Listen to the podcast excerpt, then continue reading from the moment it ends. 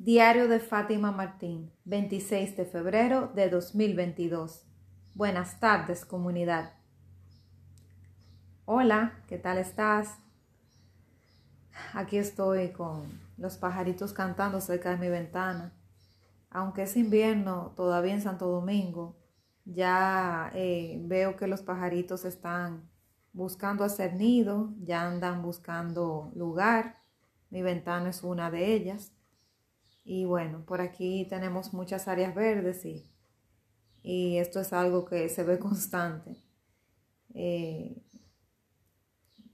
tengo muchos años vivenciando eso, que en mi ventana coloquen un nido los pajaritos y toda la cosa. A veces ha habido consecuencias negativas porque a veces entran unos pajaritos, yo soy alérgica, o sea, algunos como unos gusanitos, una cosa. Y ha habido, y bueno, de todo, pero que a veces como que me daba una flojera, o sea, desde que veía que hacían un nido me enojaba. Y, decía, mami, vamos a quitarle ese nido para que no puedan hacer eh, eso ahí, para que no, pero después pensaba, ay Dios, pero ella, ella hizo su nido que construyó con mucho, con mucho esfuerzo. Y si yo le quito ese nido y ella le toca ya soltar los huevos, no va a tener a dónde y los pajaritos, los polluelos se pueden morir, bueno, o no nacer y me daba pena, entonces no lo quitaba. Pero era como con, como con una rabia, loca como porque crecieran y se fueran. Y yo recuerdo una vez que uno de los nidos que hicieron en donde yo vivía anteriormente, eso sí lo recuerdo porque me dio mucha pena. Yo estaba limpiando mi cuarto me tocó quitar el nido. Yo llegué a quitar varios nidos. A veces yo, a veces mi mamá, quien estuviera limpiando. Porque eso fue a lo largo de más o menos 20 años, o sea, mucho tiempo y mi casa era como vivía en el campo casi. Y los pajaritos le encantaba ese lado de mi ventana para hacer nidos. Y me tocó quitar ese nido y ese día yo fui a quitarlo tranquila y dije, bueno, ya, al fin, ya se fueron. Ay, qué tristeza cuando vi que había un polluelo muerto. Eran, creo que eran dos, dos polluelos y se había salvado el otro, obviamente, porque ya había volado pero había uno que estaba muerto, con razón ya no hacía bulla ni nada ahí. Yo creía que era que se habían ido y que ya todo había salido bien y era que el otro polluelo había muerto y estaba ahí el, el cadáver de, del polluelo con todas sus plumas y todo, que parecía como si estuviera durmiendo.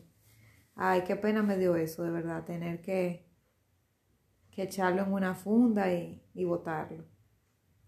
Pero es parte de la naturaleza. No todos se van a criar, por eso normalmente los huevos son dos, tres, cuatro, por eso, porque eh, para ver quién se salva, porque no necesariamente todos se salvan. Y tuve esa experiencia. También hubo muchas experiencias de que se salvaban, salvaban todos y se iban.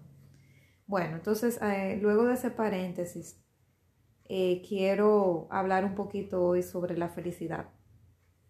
Ser feliz es una decisión. ¿Sí? Como lo oyes es una decisión. ¿Por qué es una decisión?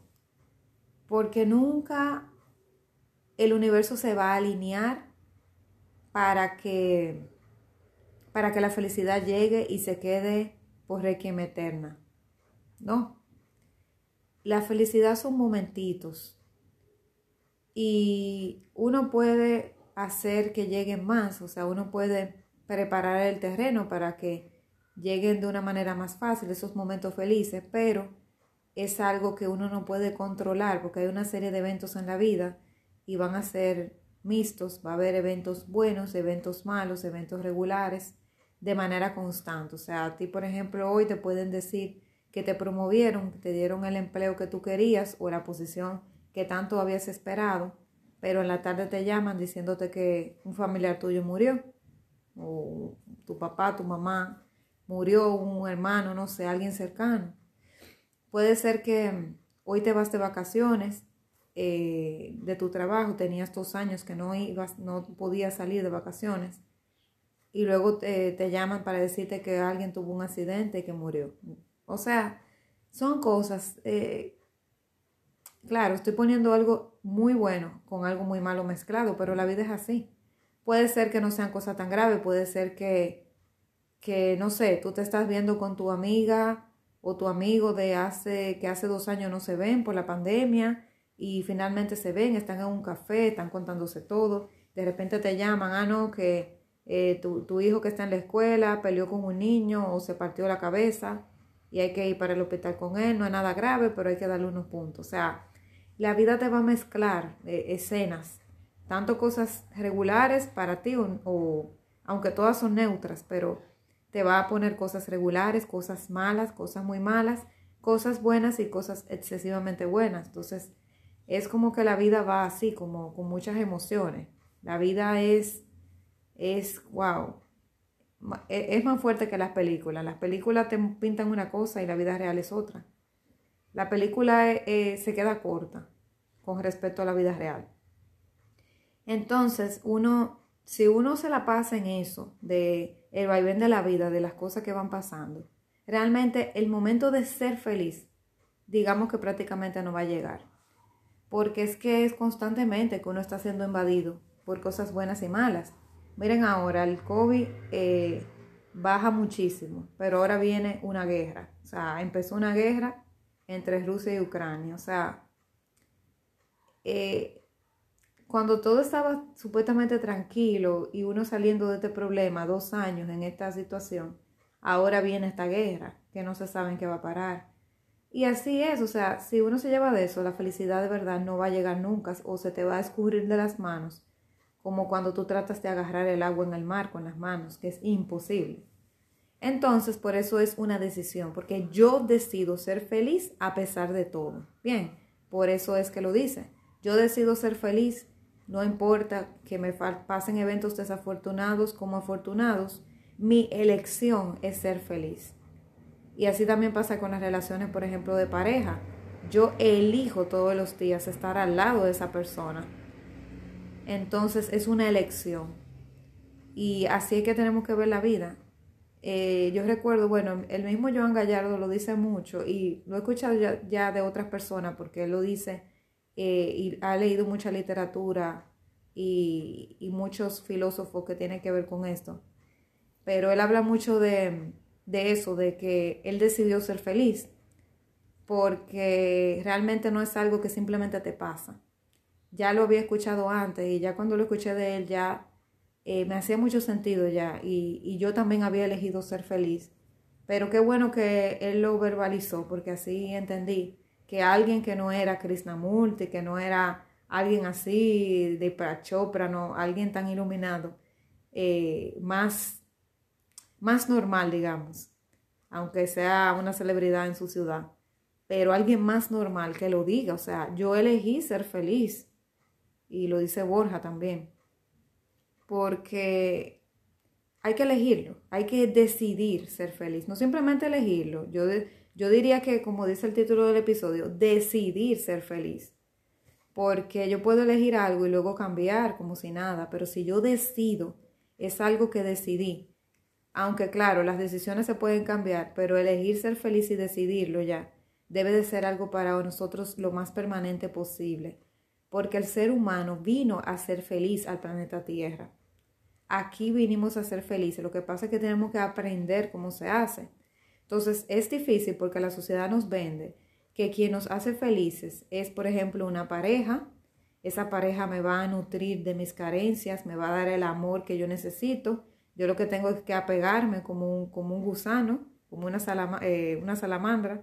Me tengo que pegar a esa persona y esa persona me va a dar todo el amor y me va a suplir toda la carencia eh, y todos los afectos que me hacen falta y yo voy a ser feliz porque esa persona me lo va a dar. Entonces, eh, como los niños ven, por ejemplo, a los padres como su fuente de, de, provisión, pues entonces cuando crecen ven a, los, a las parejas como esa fuente de provisión, pero no nos enseñan a amarnos a nosotros mismos, a, estar con nosotros, a darnos cariño, a darnos amor, comprensión, a, acompañarnos, a ser nuestra propia compañía y, darnos ese amor nosotros para después compartirlo con otros, ya sea con nuestra pareja, con nuestras amistades, eh, nuestros familiares, etc.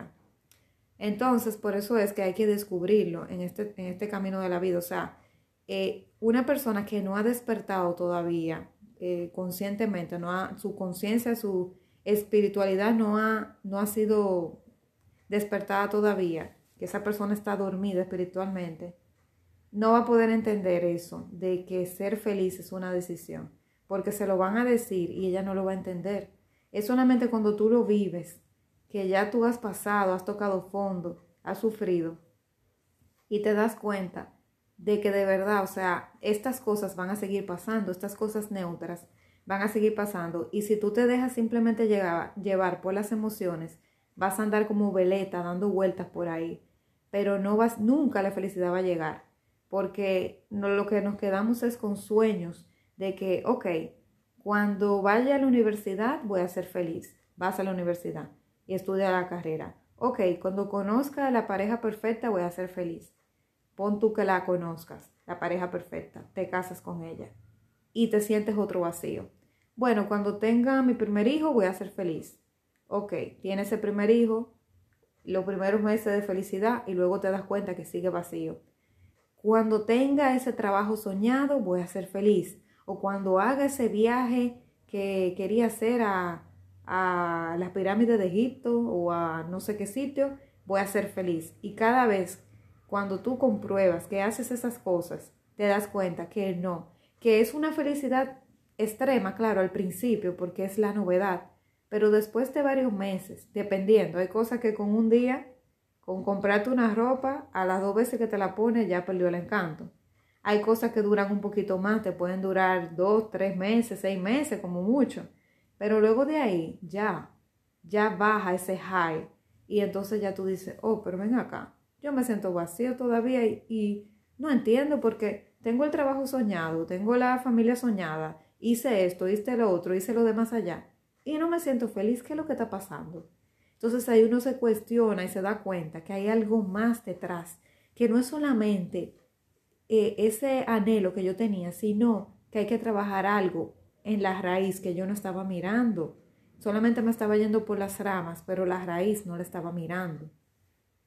A mí me pasó, por ejemplo, cuando eh, yo tenía, eso me, me ha pasado varias veces, pero una vez recuerdo, antes de mi última relación de pareja, que yo me sentía muy tranquila eh, en mi soltería, muy bien, muy a gusto, pero ya me sentía en ese momento de que quería conocer a otra persona.